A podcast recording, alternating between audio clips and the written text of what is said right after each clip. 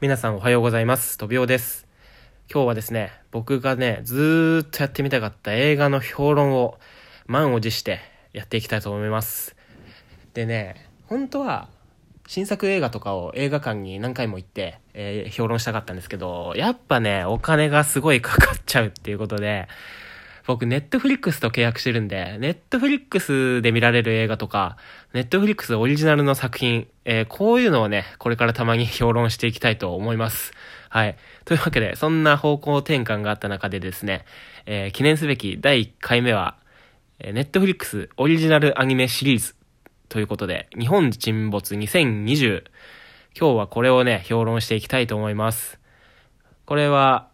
全10回のアニメ作品ですね。はい。で、ちょっと注意なんですけど、こっから先は結構ネタバレありでやっていきます。はい。あのね、本当はネタバレなしでやりたかったんですよ。ネタバレなしでやりたかったんだけど、やっぱレベル高いですね、ネタバレなしで評論するのって。うん、だからね、もし事前知識全くなしで、これから日本沈没2020楽しみたいっていう方は、今日の配信はちょっとスルーしていただきたいです。はい、残念ですけど。はい。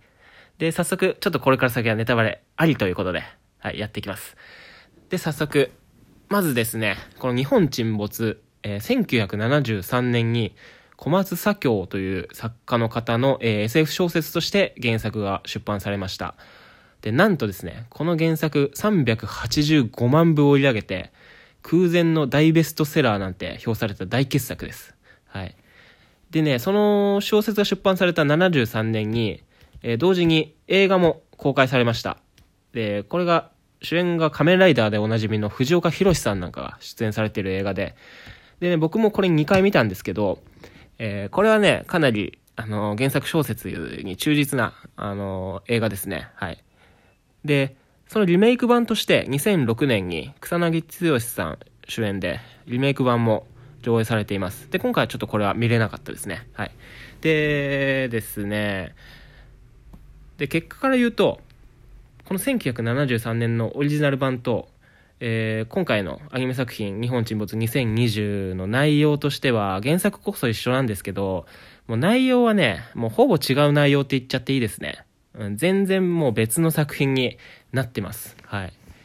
えっ、とねまあ両方ともディザスター作品って言って、えっと災害を題材にした、えー作品であるっていう共通点こそあるんですけどうん、13年の方は、日本沈没っていう大災害に、日本政府一丸で立ち向かっていくような、そんな構図の、えー構成になってるんですよ。でね、シン・ゴジラとか見たことある人いますかね？あの、シン・ゴジラって、もうゴジラに対して政府、日本政府みんなで立ち向かっていくような、そんな作品なんですよね。だから見たことある人は、あのーまあ、そういうイメージと思ってもらって大丈夫です。大丈夫です。その73年の方は。で、それに対して、今回の2020年のアニメ作品はですね、あの、災害の被災者、被災者である、えー一般の人々、で、その中の一家族である、えー無藤家という家族を中心に、えー描いて、描かれてます。で、さらにですね、この無藤家の人々が、まあ、日本の安全な場所を求めて、いろいろさまようわけですよ。で、その中で出会う人々とか、いろんな出来事に遭遇するんですけど、そういうのを描いたロードムービーっていうんですかね。そんな感じの作品になってます。はい。でね、これね、アニメ作品ではあるんですけど、結構ね、あの、狙ってる年齢層としては高めに設定されてると思うんですね。っていうのも、意外とね、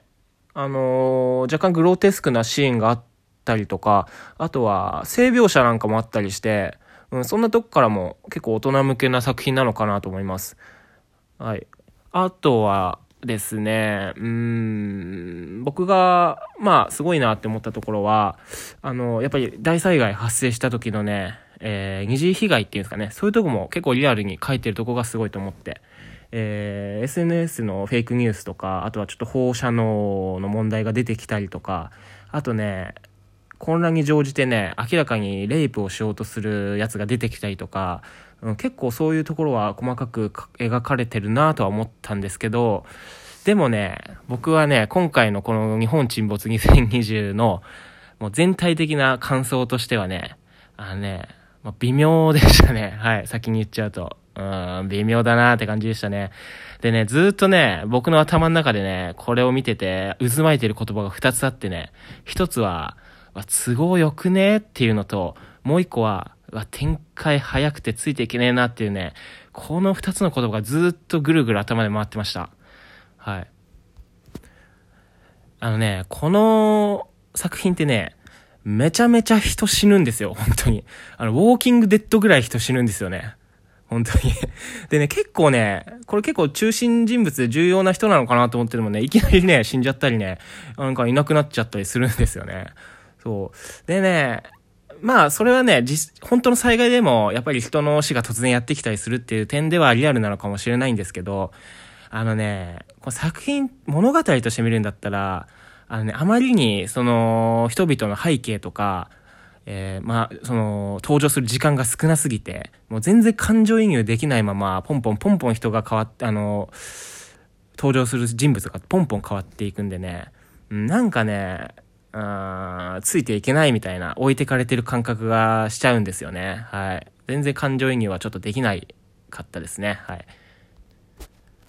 あとはね、そのテンポの良さを引き立てる、引き立ててる部分でもあるとは思うんですけど、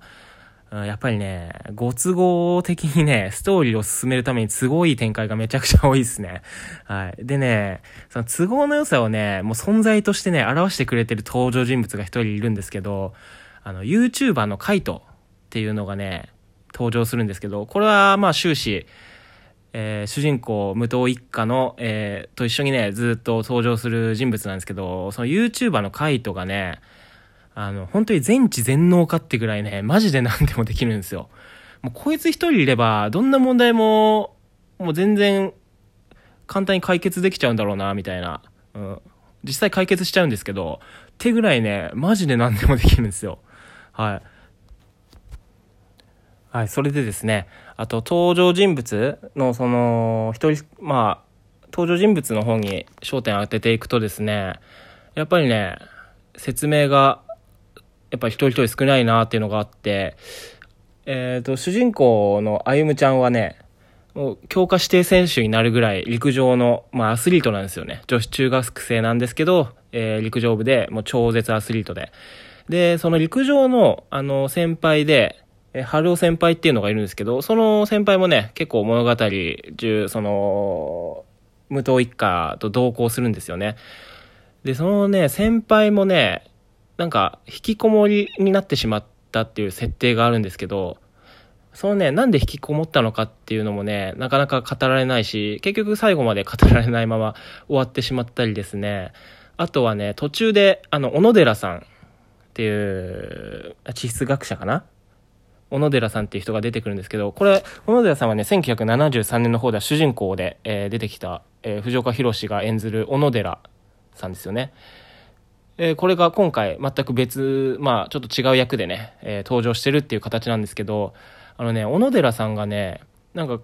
半身不随の状態で登場するんですよ。で、まず、なんで半身不随で登場されたのかも語られないし、